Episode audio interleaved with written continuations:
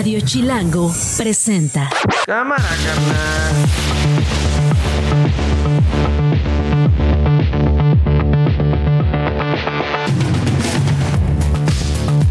Martes 24 de octubre es la una de la tarde y a nombre de Nacho Lozano le damos la bienvenida a Esto no es un noticiero. Así suena el mediodía. Por el trabajo de gabinete y por toda la relación del trabajo que hizo la Fiscalía, se presume o tiene un gran alto de presunción de que los restos localizados en la ladrillera corresponden a los de estos cinco muchachos. Envío un abrazo sincero, cariñoso a los familiares de los policías. Duele mucho. Había una invitación y que pues la, senadora Piña no, de, simplemente no deseó venir. Y hasta que llegó la propuesta, la invitación del PRI del PAN, ya dijo sí voy. Pero pues ya en esas condiciones y ayer pues no se puede. Es más espectáculo, ¿no? Y puede significar falta de respeto a quienes asisten.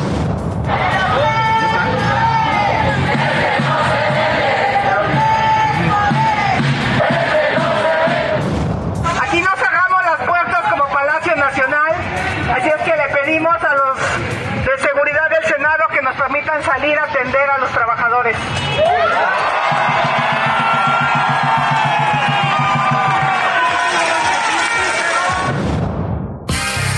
Esto no es un noticiero. Pues así como lo escuchábamos, calientita está la discusión eh, por estos fideicomisos del Poder Judicial aquí en la, en la capital del país. Pero primero aclarándole la información que ayer le dimos al final del programa, el Kremlin rechazó las especulaciones sobre la salud del presidente ruso Vladimir Putin, afirmando que se encuentra bien y en forma. Esto luego de que el domingo circuló la versión de que el mandatario sufrió un infarto el domingo. El portavoz del Kremlin, del Kremlin Demit Pereskov, en una llamada regular con los periodistas, dijo que todo esto solamente es noticia falsa, que buscan eh, pues lamentar y lastimar a su presidente. Así vamos a estar muy al pendiente de lo que pasa con el presidente de Rusia. Esto no es un noticiero.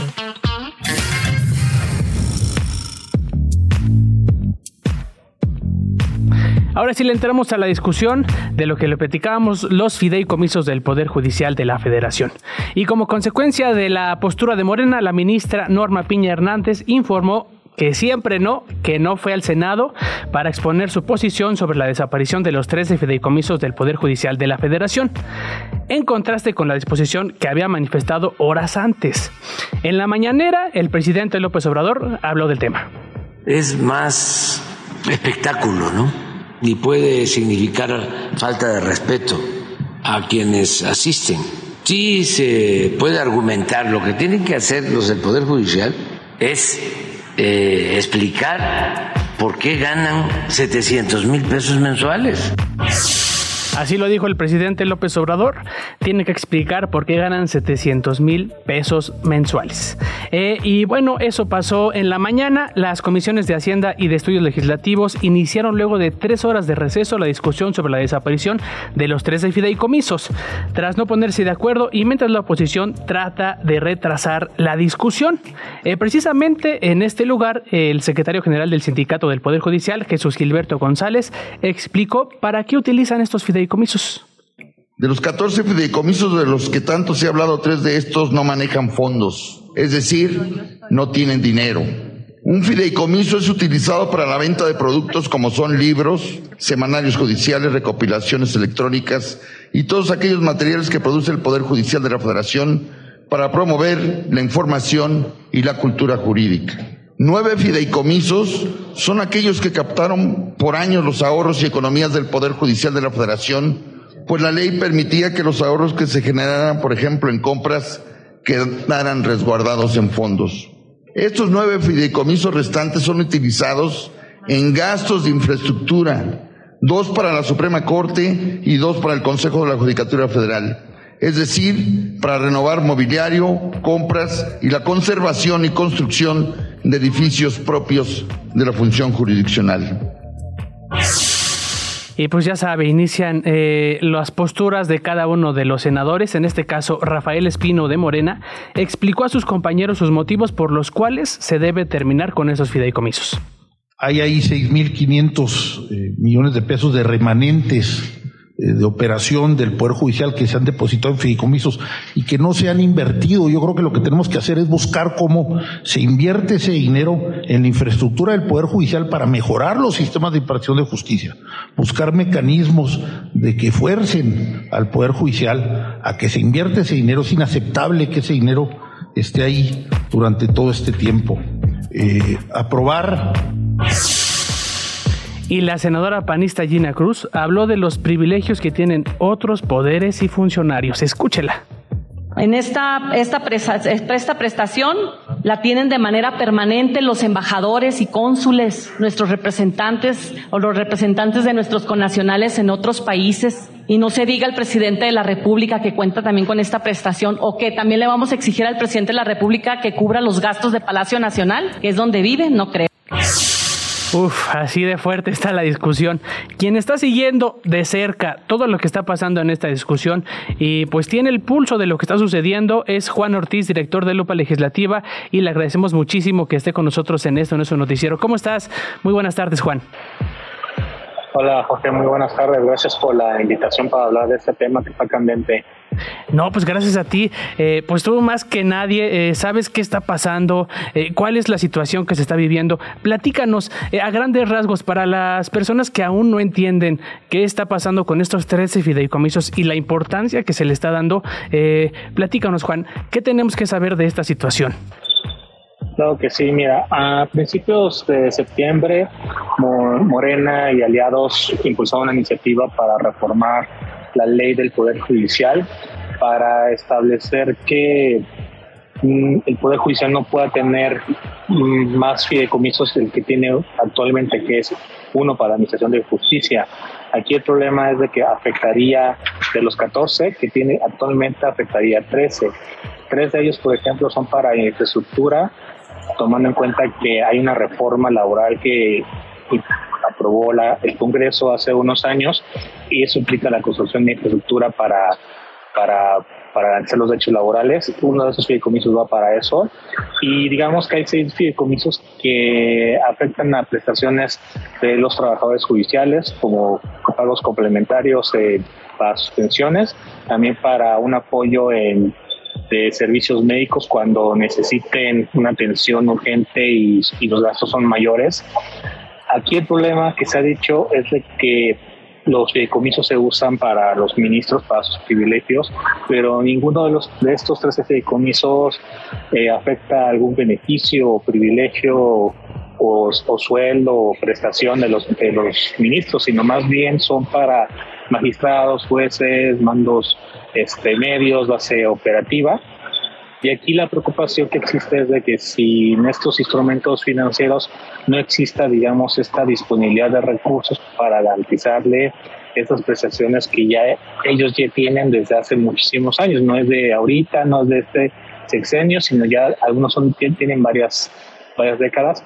Justamente ahorita se está discutiendo este proyecto en las comisiones del Senado y está, entraron en un, en un receso porque justamente aquí se está criticando que acaban de hacer un cambio en las comisiones de integrantes, metieron a dos diputados de Morena y el Partido del Trabajo, con lo cual, pues digamos, está asegurando su mayoría. Y aquí la preocupación es por qué tanta urgencia de quitarle esos fideicomisos al Poder Judicial, habiendo tantas necesidades para el país.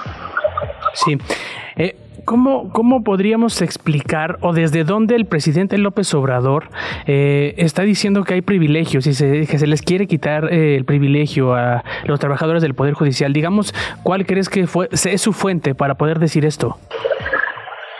Mira, este, en el poder eh, público, en el servicio público, claro que hay privilegios, hay funcionarios que ganan muchos, tienen altas prestaciones, pero no es el centro del, el debate porque los fideicomisos que están ahorita en discusión no tienen nada que ver con lo que ganan y reciben los ministros. Van más bien contra las prestaciones que tiene actualmente la base trabajadora y realmente todo esto se enmarca en un conflicto con, entre el Poder Judicial y el presidente porque cuando asume la presidencia la ministra Norma Piña a principios de este año, salieron decisiones que le pegan a los intereses del presidente. Uno de esos fue la reforma electoral, fue la transferencia de la Guardia Nacional a la SENA, fue un acuerdo para no entregar información de obras públicas por concepto de seguridad nacional. También la Suprema Corte este, decidió que la, el INAI siguiera sesionando a pesar de tener menos de cinco integrantes. tomó decisiones que la afectan y hay que también darse cuenta que hay también una molestia del presidente pues contra contra los ministros, incluso en las mañaneras ha dicho como de los cuatro ministros que propuso durante su administración, pues dos no le responden a los intereses casi casi los de, de traidores a la patria. Entonces, esto se marca en un conflicto y, la, y una forma de, de afectar el trabajo del Poder Judicial es a través de estos fideicomisos, que son 15 mil millones de pesos, que son una cantidad pues importante, son similar a lo que se desvió de dinero en Segalmex. Nada más. Oye, eh, ¿qué opinas? Eh, veíamos, te seguimos en Twitter, eh, sobre lo que anunció Norma Piña sí voy y después, dado las condiciones de los legisladores de Morena, decido no asistir al, Senado. ¿Cómo podemos ver, o desde tu ojo analítico, qué podemos decir de esta decisión? Sí, hay que tomar en cuenta que en días pasados diferentes actores de Morena estuvieron, o así que no invitando, retando a la ministra que fuera a defender los fideicomisos públicos. Tenemos al coordinador de Morena en la Cámara de Diputados, Inés Mier, tenemos al senador Alejandro Rojas, eh, vinculado a Ricardo Monreal, tenemos al senador César Cravioto, que digamos es el representante de los senadores de Morena, los los ultras, ¿no? Que son, digamos, los más de extrema izquierda. Entonces tenía este, esta presión de que pueda explicar y la ministra Norma Piña, que también recibió la invitación por parte del grupo parlamentario del PAN y del PRI, pues decide, digamos, aceptar esto y ir ahí al Senado para explicarlo, pero nada más a, la presidencia del Senado y a los coordinadores parlamentarios, no con todos los senadores 128, y yo digo que no esperaban esta reacción, esperaban que no aceptara. Entonces, esta apertura que tuvo la misa Norma Piña, pues digamos que los hizo titubear, no sabían qué hacer. El coordinador de Morena en el Senado, pues casi casi como dando a entender que tenía que consultarlo primero con la almohada, le hace el presidente. y ya aprovechando este, este caos que se desató en las filas de Morena, pues dice, ¿sabes? Norma Mía, ¿sabes qué? Pues realmente no hay condiciones para asistir porque no se ponen de acuerdo. Entonces, retira esta invitación, pero tiene las puertas abiertas para explicarlo. Sin embargo, pues ahora, ahora sí que no importó para, para Morena, porque en este momento está discutiendo en comisiones este dictamen para eliminar los fideicomisos. Básicamente arreglen su relajito y me hablan. Finalmente, Juan, eh, ¿qué esperamos para la discusión? ¿En qué crees que termine todo esto? ¿Llegarán a algo? ¿Qué va a pasar? Fíjate que si están todos presentes en el Senado, yo creo que va a salir sin problemas la extensión de esos 13 fideicomisos y después de eso que entre en vigor van a llover eh, muchísimos amparos por parte de los trabajadores porque ellos aportan a estos fideicomisos para en algún momento recibir sus beneficios, por ejemplo, en las pensiones, que se ha criticado que beneficia a pocos. Bueno, pues sí, claro, tienen que esperar a que se jubilen para que empiece a crecer la base de beneficiados porque, y reciben recursos de los trabajadores, entonces va a llover amparos por esa vía y también por parte de la oposición van a eh, impulsar acciones de inconstitucionalidad para echar abajo esta, esta reforma, pero yo considero que es lo que quiere el presidente y lo que quiere Morena para que este asunto acabe en manos del Poder Judicial y seguir atacándolos y mostrar que es un Poder Judicial que está, pues digamos, absolutamente defendiendo sus privilegios, cuando realmente es un asunto que se trata de defender a los trabajadores porque están recursos de ellos de por medio. Es Juan Ortiz, director de Lupa Legislativa. Muchísimas gracias, Juan. Eh, mantengamos la comunicación para ver en qué termina todo, todo este mere que tenga en la Cámara de Senadores. Gracias. Claro que sí, muchas gracias Jorge, hasta luego. Hasta luego.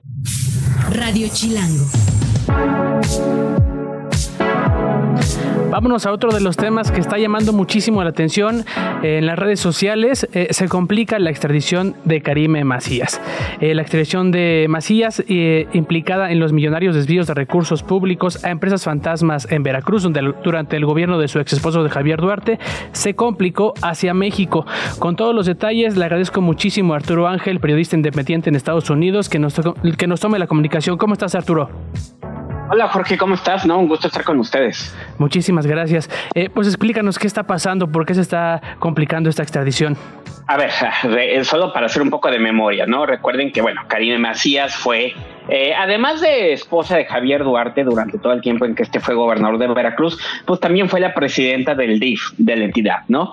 Y lo que, mm, eh, de lo que se acusa a Karina Macías y por la razón por la cual se giró una orden de aprehensión en su contra, pues ya hace cinco años, ¿no? Es increíble el tiempo que ha pasado, es porque eh, se determinó, como de hecho previamente se había documentado en algunos reportajes, que desde el DIF de Veracruz, que encabezó Karina Macías, pues también salieron eh, pues por lo menos más de 100 millones de pesos a una red de empresas fantasma, ¿no? Estas que fueron tan recurridas en el gobierno de Javier Duarte, las dichosas empresas fachada eh, para el desvío de recursos eh, públicos, ¿no? Entonces, se gira la orden de aprehensión, pero recordemos que, aunque la orden se giró en 2018, para ese momento Karime ya estaba en el Reino Unido, porque pues muy posiblemente luego de una negociación que hubo ahí con Javier Duarte del entonces gobierno de Peña Nieto para que se entregara, pues se pactó que a Karime se le, se le iba a dejar ir en ese momento, ¿no? Entonces se va al Reino Unido,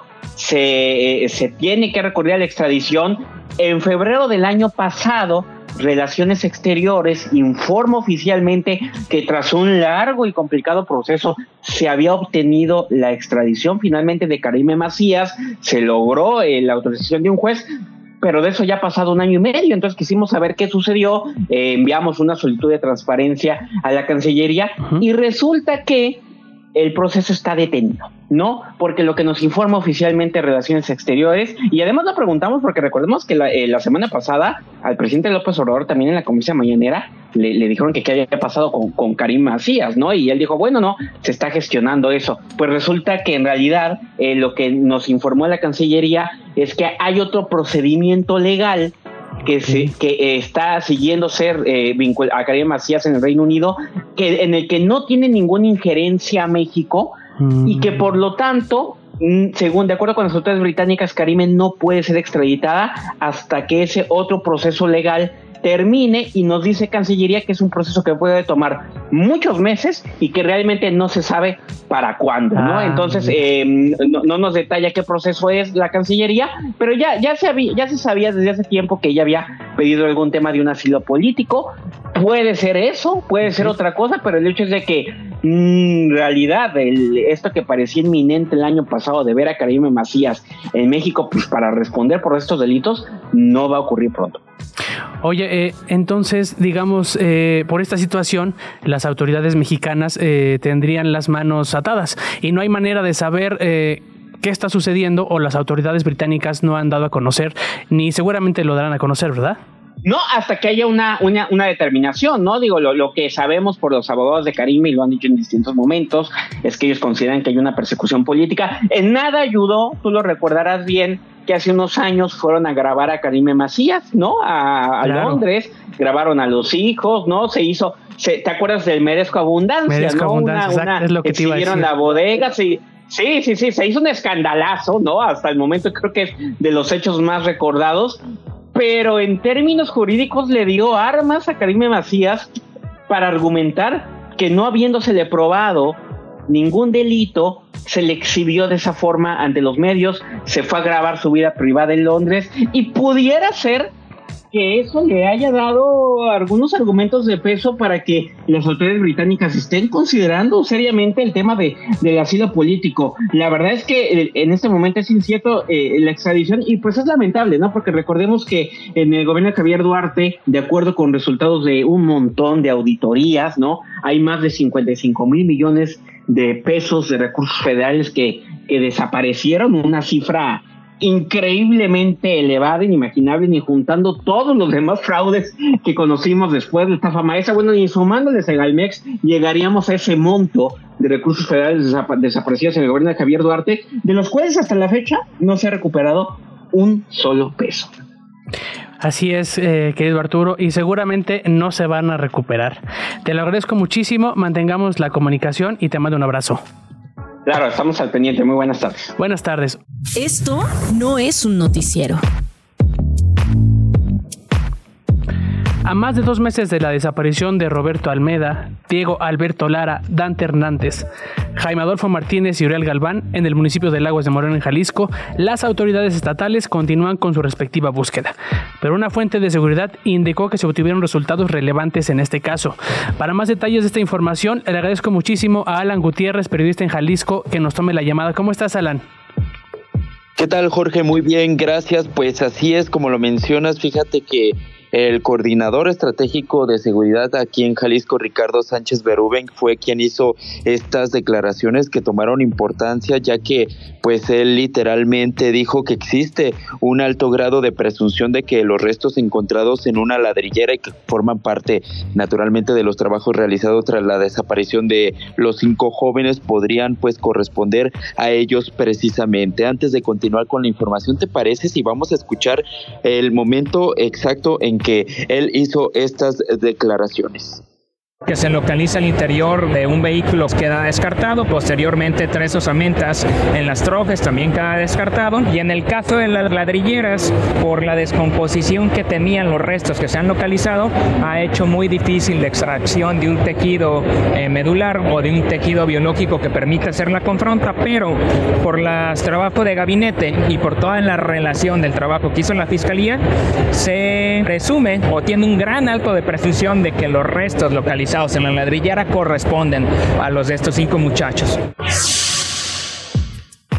Bien, ahí tuvimos eh, la palabra, la voz del coordinador del Gabinete de Seguridad aquí en Jalisco, Ricardo Sánchez Berúben. Hay que ser muy claros, Jorge, porque pues sí causó algo de confusión esta declaración que él hizo. Ya estábamos escuchando, se necesita de un trabajo y así lo han manejado también aquí en Jalisco, un reto científico el poder pues tener las confrontas de ADN para confirmar o descartar que sean o no pero de acuerdo al perímetro donde fueron localizados estos restos y a las características también se podría decir que se trata de ellos. Sin embargo, pues no hay como tal una confirmación aún de que sí sean o no. Esto sobre todo para los colectivos de madres buscadoras y también para los familiares. Imagínate de los cinco jóvenes que como comentabas ya van dos meses que los están buscando y aún no saben nada de ellos, se podría decir así. Y únicamente pues también reiteró que hay cinco personas detenidas hasta este momento por este, por este lamentable caso, Jorge. Alan, preguntarte, tú que has seguido el caso puntualmente, eh, ¿los padres de familia de estos jóvenes se han pronunciado sobre esta nueva información? Fíjate que uh, no, a la última declaración que tuvimos de uno de los padres de los jóvenes, del joven precisamente Roberto Carlos Olmeda, él decía es prácticamente, digámoslo así, el vocero de las familias pues que están buscando a los otros jóvenes desaparecidos, decían que se iban a pues abstener de dar más declaraciones, iban a respetar el trabajo también de las autoridades y que incluso pues desgraciadamente a pesar del dolor que están enfrentando habían recibido ya ciertas amenazas, no quisieron hablar más al respecto, pero hasta este momento ya no han dado más declaraciones, únicamente han tenido reuniones, han sostenido reuniones mensuales con las autoridades de aquí de Jalisco y pues es prácticamente lo que se sabe hasta este momento, Jorge. Sobre eh, la vinculación de presuntos grupos del crimen organizado vinculados a estos hornos, ¿tenemos más información, Alan? Sí, fíjate que eh, por este caso fueron eh, vinculadas ya cinco personas a proceso por los delitos de desaparición entre particulares y entre ellos pues se encuentra un líder eh, aparentemente de una organización criminal al cual se identifica como Rogelio N y Celestino N quienes pues se les señala como presuntos autores intelectuales además de dos hermanos integrantes de la misma célula a quienes se les identifica encargados de llevar los segmentos socios a estas ladrillas es decir, estas dos personas se les eh, pues está señalando como ser los autores de agarrar los restos humanos, depositarlos en esas ladrilleras para posteriormente calcinarlos. Y también el operador de esta misma ladrillera que incineraba los restos, pues también ya fue detenido. Son las cinco personas que, de acuerdo a las investigaciones, participarían en los hechos en este momento. Es decir, a ellos les entregaron los restos y ellos fueron los encargados de depositarlos a las ladrilleras, imagínate, y calcinarlos. Estas cinco personas son las que hasta este momento son detenidas y vinculadas. Perfecto, muchísimas gracias Alan, te mando un abrazo y mantengamos la comunicación. Claro que sí, acá seguiremos informando. Abrazos hasta allá, buenas tardes. Buenas tardes. Esto no es un noticiero. Las noticias de una. Una con 26 y a esta hora Glo Hernández en FA, en corto con lo más importante. Muy buenas tardes, Jorge, amigos de Radio Chilango. Trece policías de Coyuca de Benítez en Guerrero fueron asesinados ayer. Entre ellos está el secretario de Seguridad del municipio, Alfredo Alonso López, y el director de la policía, Honorio Salinas. El presidente López Obrador manifestó sus condolencias en la mañana. Envío un abrazo sincero, cariñoso a los familiares de los policías. El presidente López Obrador se vacunó en Palacio Nacional contra influenza y COVID-19 en el Salón de Tesorería y aseguró a los ciudadanos que las vacunas son seguras. Adelantó que Patria, la vacuna mexicana contra COVID, estará lista para aplicarse a finales de noviembre. Tras una nueva discusión, el Consejo General del INE aprobó los criterios para que los partidos políticos postulen cinco mujeres y cuatro hombres para las gubernaturas en las elecciones de 2024, luego de que se rechazó la semana pasada.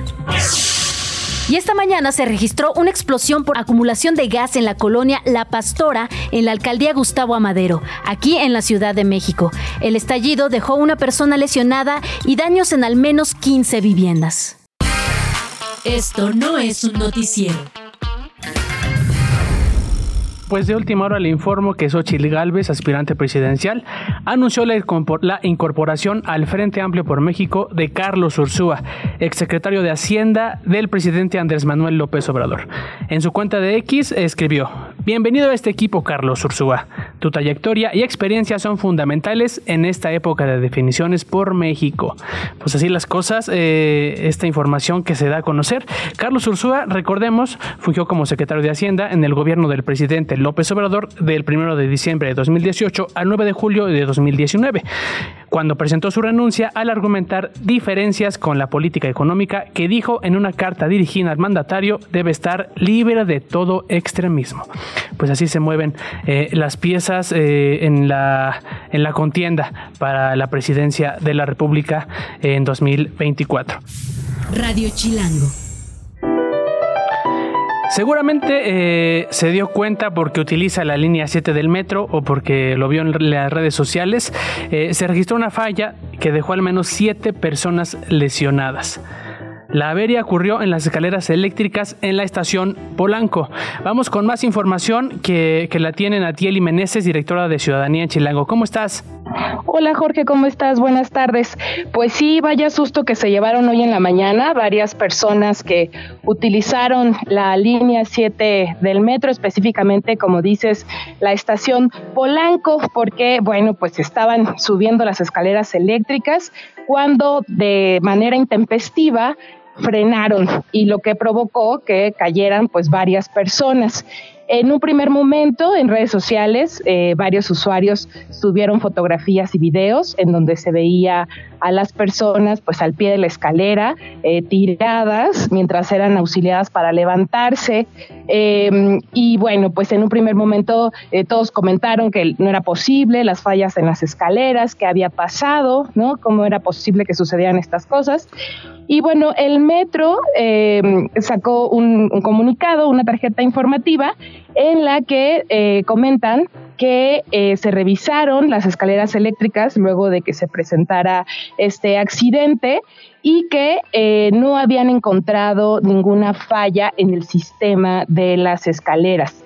en el sistema de transporte colectivo detalló que tras la revisión lo más probable o los indicios indican que alguien eh, apretó el botón de paro que está en las escaleras que fue activado y bueno, dicen presuntamente de forma deliberada. Algún eh, graciosito ahí. Por estos hechos, Algún graciosito que se le hizo fácil, le voy a picar el botón y a ver qué pasa. Al parecer, al parecer eso sucedió.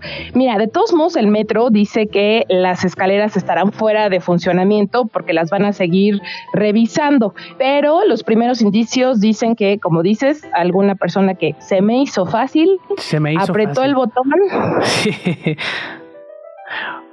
y bueno, tres, siete personas eh, resultaron heridas, eh, fueron llevadas a, un hospital, por supuesto, y el metro también informó que la aseguradora del metro se hará cargo de pues todos los gastos que ameriten las personas que resultaron heridas, que por fortuna ninguna eh, tiene heridas de gravedad, pero bueno, pues y ahí el llamado, ¿verdad? Para que no se nos haga fácil. Es que de verdad, o sea, luego la gente no se pone a pensar cómo puede afectar a las personas que no sirvan las escaleras eléctricas, ¿no?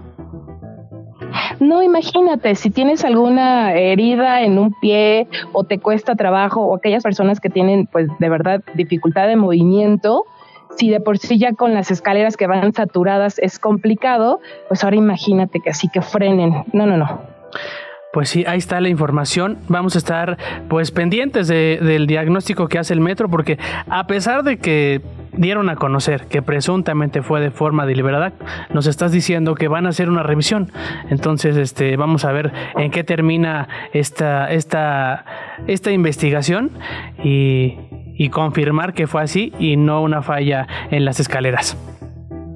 Claro, y también, bueno, debemos decir que eh, hay varios reportes siempre en redes sociales de las personas que usamos el metro y que eh, nos encontramos con que las escaleras no sirven, ¿no? Por alguna u otra razón. Y bueno, tú sabes, o quienes han eh, usado la línea 7 del metro, que, eh, que, son estaciones que son muy profundas. Entonces, eh, pues no está fácil que no haya escaleras eléctricas y te avientes, este, no sé cuántas sean, pero varios escalones para subir, pues no, no está fácil. Y seguido hay reportes de que en esa línea hay escaleras que están detenidas por varias razones.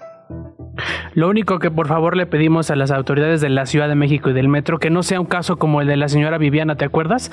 De que la estaban acusando de sabotaje por aventar un aspa de una lavadora y después resultó que fue un accidente y ya hasta la habían vinculado a proceso. Es lo único que les pedimos a las autoridades. Que si fue así, pues que de verdad tengan como los suficientes... Eh, como las suficientes pruebas para que sí se determine que fue un graciosito y no fue una falla. Sí, claro, sí, claro, con pruebas, con videos, para que, porque además, pues somos expertos luego en linchar a priori, ¿no? Entonces, sí, claro, este, por eso decimos, esto es lo que informa el metro, pero me uno a tu llamado de que se investigue bien y si hay una persona responsable, bueno, pues igual que, que, sea sancionada como se debe, pero que efectivamente se corrobore que no haya sido una falla o otro tipo de accidente. Es Natieli Meneses, directora, editora de Ciudad Ciudadanía en Chilango. Te agradecemos muchísimo estar aquí con nosotros en Esto No es un Noticiero. Al contrario, Jorge, gracias a ti. Esto no es un noticiero. Esta tarde, en punto de las 14 horas, la espera de los fans de Carol G llegó a su fin, pues inició la preventa para el concierto de la llamada Bichota que ofrecerá el próximo 8 de febrero aquí en nuestro país. Eh, para entender eh, este fenómeno, le agradecemos muchísimo a Héctor Elí, periodista musical, nos acompaña en Esto No es un Noticiero. ¿Cómo estás? Hola, hola, bien, gracias. Saludos a toda tu audiencia, a la audiencia de Nacho. Y nada, pues sí, Carol G, una de las artistas más grandes de la música latina, de la música colombiana específicamente, llegará a nuestro país con su tour Mañana será bonito. Y bueno, pues el fenómeno, te cuento, es sobre los precios, sobre los precios porque son caros, están caros. Eh, nunca habíamos visto, yo creo que es un, un, nivel tan alto de precios para un concierto de reggaetón sobre todo, ¿no? Creo que eh, estamos viviendo el fenómeno del reggaetón en su máximo esplendor, incluyendo también en esta alza de precios en los conciertos, porque ya son eh, artistas globales, no son artistas locales y eso hace que eh, la demanda y también obviamente los precios incrementen. Entonces es lo que ha pasado últimamente con el anuncio de su fecha en el Estadio Azteca, que será la segunda artista en pisar el Estadio Azteca, la segunda artista de reggaetón en pisar el Estadio Azteca en solitario, porque bueno, ha habido varios festivales de reggaetón ahí en el Estadio Azteca. El primero en llenarlo fue Bad Bunny con sus dos fechas sold out y ahora Carol G, que el precio más alto, mira, te cuento, en sección pit está en 9,600 pesos. ¿Cómo ves? No, pues está carísimo. o sea, imagínate.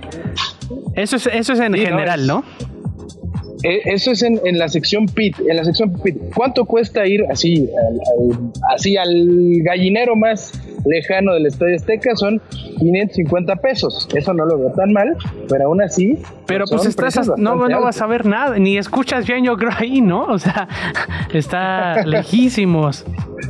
Sí, no, ni, ni siquiera has de escuchar eh, la mínima canción, ¿no? O sea, como que no, no, escuchas nada, ¿no? Pero sí, ¿cómo ves esta sensación, este fenómeno que está pasando con Carol G, eh, la, la, mejor conocida como Bichota, eh, que está por llegar a nuestro país en 2024 al Estadio Azteca en solitario? Además, yo creo que es un gran logro porque eh, mucho tiempo el reggaetón fue desconectado, ¿no? Como eh, como un género que no era música, ¿no? Y creo que Carol G, además de ser la primera mujer en, llenar un estadio azteca, bueno, estar en, el estadio azteca como artista de reggaetón, creo que tiene ese mérito, ¿no? Yo creo que eh, llega como a romper esa, esa barrera de, cultural de lo que ha significado el reggaetón en nuestro país. Y bueno, pues va a estar eh, el próximo año, en 2024, en febrero 2, en el estadio azteca. Carol G eh, llega como una de las grandes eh, cantantes de reggaetón eh, en la actualidad, pero ¿qué podríamos decir, por ejemplo, de Ivy Queen, ¿no? De la, la autollamada reina del reggaetón, que inició como yo creo que este movimiento de que las mujeres cantaran reggaetón. Incluso hace unos días publicó una sesión donde ella canta a capela, no sé si ya la pudiste escuchar.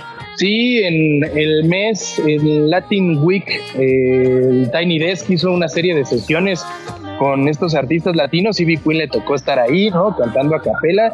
Y algo que es interesante es eh, ver que el reggaetón puertorriqueño es muy diferente al reggaetón colombiano. El reggaetón boricua es más explícito, ¿no? Como el de Ivy Queen diciéndote que no, si, si yo te veo bonito no significa que voy a ir a la cama contigo, etcétera. Pero Carol G es mucho más afable al oído porque habla más del amor, el desamor. Es el reggaetón colombiano de Maluma, de J Balvin, que es un poco más afable al oído, por así decirlo, ¿no? Entonces, Incluso estamos escuchando ahí de fondo, ¿no? Eh, Carol G interpretando un poco de cumbia norteña, ¿no? Entonces, creo que va por ahí, ¿no? El éxito que, ha tenido Carol va más relacionado con eso, ha tenido como un producto musical mucho más eh, comercial, mucho más mainstream y eso le ha llevado a tener pues este tipo de fechas en el Estadio Azteca.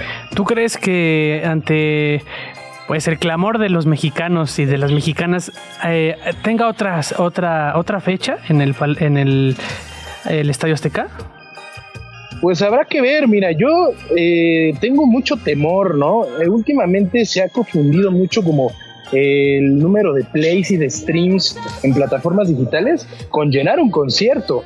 En realidad eh, hay artistas, yo te puedo comentar, dentro de la industria musical que tienen colaboraciones con Bad Bunny, por ejemplo, pero la gente no los conoce y como ellos tienen el número de plays tan grande ¿no? en, sus plataformas de reproducción musical, venden eh, a las eh, distribuidoras, a, las promotoras de eventos, ¿no? que ellos son grandes, de pronto están en un Pepsi Center o en alguno de estos venues de más de 5 mil personas y lo terminan no llenando porque al final solo los conocen por sus colaboraciones. No creo que sea el caso de Carol G, pero eh, pues habrá que ver cómo es la, la respuesta del público primero a pagar los precios que, están ahí, ¿no? en el en el anuncio del, evento y después pues ver si llena la primera fecha y a ver si se logra una segunda, pero pues esto yo creo que está por verse.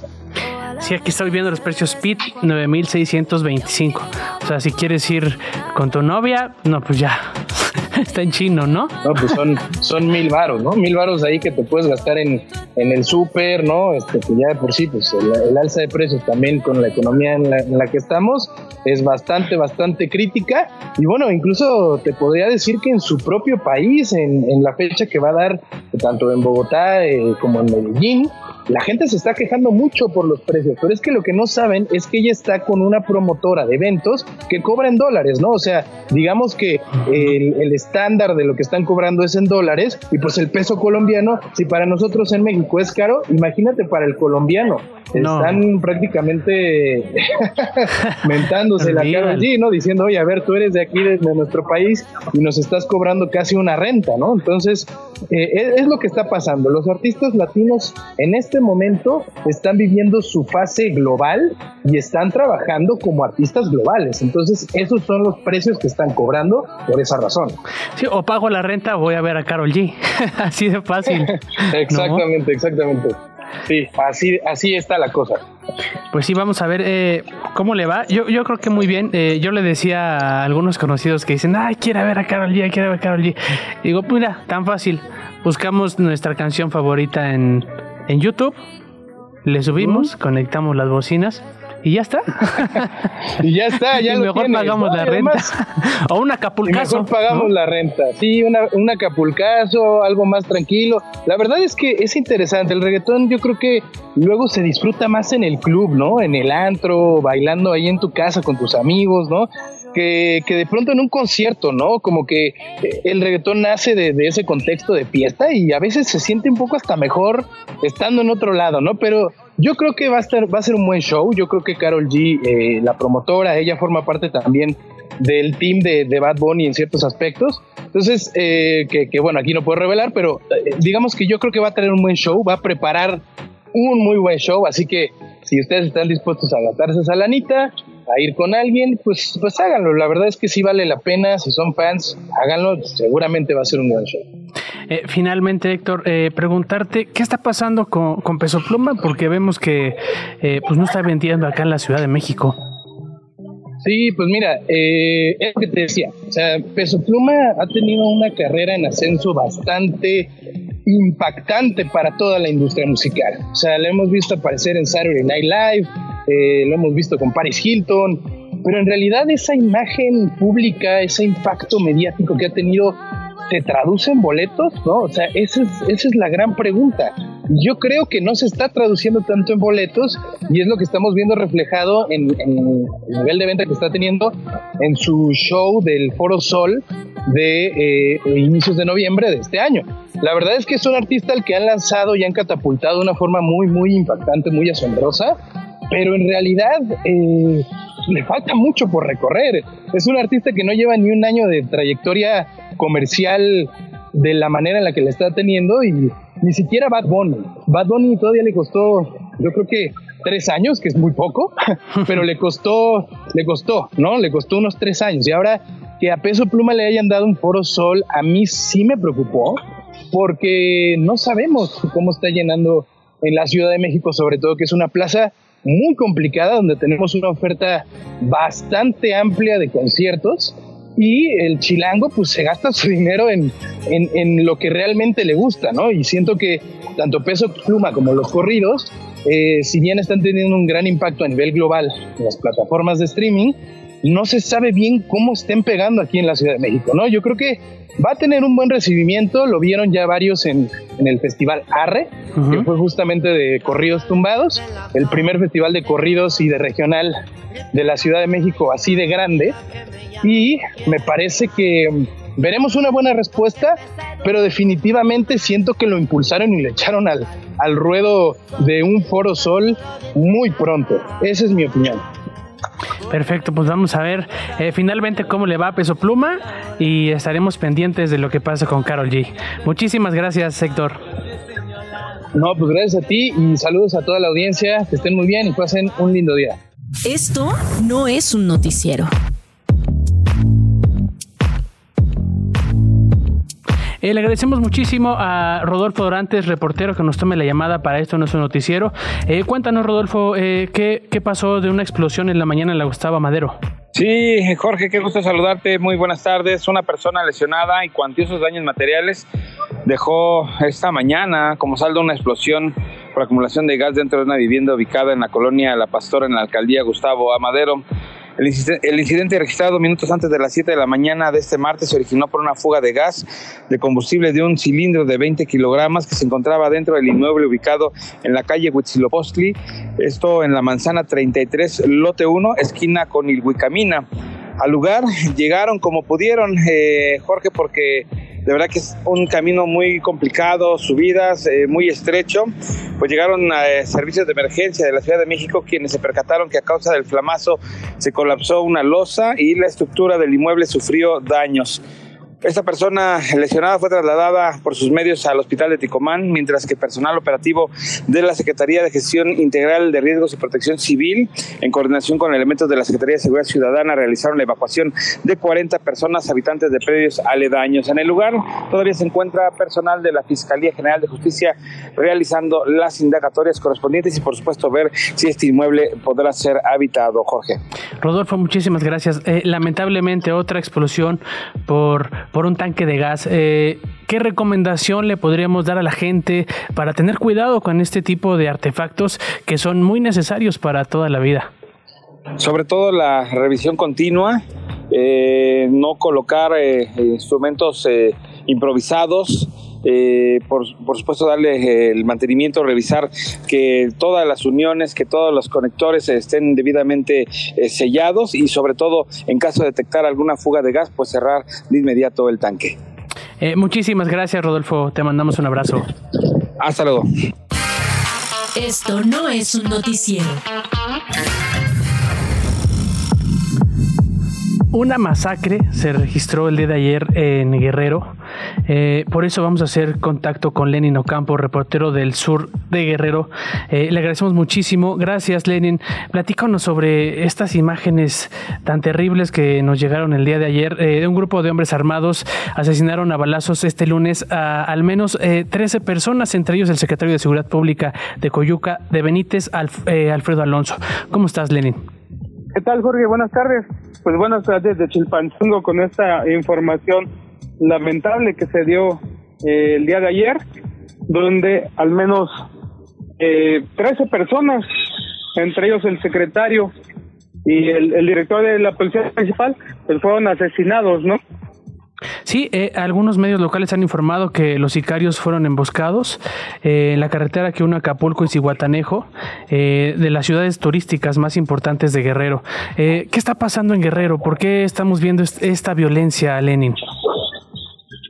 Pues mira, lamentablemente la situación de ayer mm, fueron 23 muertos, entre ellos estos 13 personas, y también hubo un eh, dirigente de la sierra que fue asesinado en Chilpancingo, un promotor de la legalización de la amapola y que bueno, al igual que la semana pasada de Bruno Plácido Valerio, el fundador de las autodefensas, pues fue asesinado eh, cerca de una institución. Él, él fue asesinado en la parte de comunicación y mercadotecnia de la Universidad Autónoma de Guerrero y que pues lamentablemente llevamos un año con esta situación donde los grupos están peleando el territorio. Son dos grupos importantes, principalmente la familia michoacana, que tiene, tiene más bien alianzas con otros grupos, y también está la Federación Guerrerense, que es encabezada por el grupo de los Clacos, eh, los Granados, los Maldonados, que son los que manejan también esta parte de la Costa Grande donde se dio el asesinato de las 13 personas, de los 13 policías municipales y los dos el secretario de Seguridad Pública y también el director de la Policía Municipal y que se da en medio de esta guerra por el control del corredor, principalmente eh, pues la extorsión, ¿no? Eh, eh, el cobro de cuotas, el, el, hay mucha gente desplazada, tanto de los dos grupos, eh, la, prácticamente llevamos un año sin la operancia de la autoridad. Eh, las autoridades solamente llegan después, cuando eh, ya la gente pues denuncia constantemente en los medios, en las redes sociales, y pues bueno, es parte de una ingobernabilidad que, que lleva más de un año y que la gente la está sobreviviendo, la está pasando, ¿no? Eh, principalmente en la Costa Grande y en la en, en la Costa Grande, Tierra Caliente y la Tierra del Estado de Guerrero, donde se han suscitado este tipo de asesinatos, ¿no? En, los últimos meses, ataques con drones, sí. eh, ataques a los pueblos, los pueblos se salen y tienen que dejar sus pues sus sus lugares, ¿no? Principalmente donde han pasado muchos años. Sí. Por medio de la violencia, pues salen desplazados, ¿no? Y, y hay una omisión prácticamente tanto el gobierno estatal como federal que pareciera que no pasara nada en Guerrero, sí. pero solamente los que vivimos aquí nos damos cuenta, ¿no? De todo lo que está sucediendo. Lamentable, Lenin. Muchísimas gracias. Eh, te pido que mantengamos la comunicación. ¿Podemos platicar mañana para seguir con esta situación? Sí, Jorge, no hay problema. Eh, hoy va a ser el sepelio de las 13 personas. Ok. Allá en, en Coyuca. Muy bien, Lenin. Y es lo que está sucediendo hoy, ¿no? Al menos en el estado de Guerrero. Muy bien. Perfecto, Lenin. Muchísimas gracias. Eh, nos comunicamos mañana. Para cerrar en corto, Glo Hernández, lo más importante. Las noticias de una. El Tribunal Electoral del Poder Judicial revocó anoche las medidas cautelares aprobadas por la Comisión de Quejas del INE que ordenaban a Claudia Sheinbaum suspender su gira conocida como La Esperanza nos une. Ahora podrá retomar sus eventos públicos. La tormenta tropical Otis se intensificó a huracán categoría 1. Su centro se localiza frente a las costas de Guerrero. Otis ocasionará lluvias intensas torrenciales en Guerrero, lluvias puntuales intensas en Oaxaca y fuertes lluvias en el Estado de México, Morelos y Puebla. 41 estados de Estados Unidos y el Distrito de Columbia demandaron este martes a Meta, empresa matriz de Facebook, Instagram y WhatsApp. Argumentaron que sus redes sociales son adictivas y dañinas para los niños. Radio Chilango. Bueno, pues con esto llegamos al final de esto no es un noticiero. Yo soy Jorge Gutiérrez Chamorro. Buenas tardes. Esto fue Esto no es un noticiero con Nacho Lozano una producción de Radio Chilango. Escucha un nuevo episodio de lunes a viernes en tu plataforma de podcast favorita. Radio Chilango, la radio que... Viene, viene, ¿eh?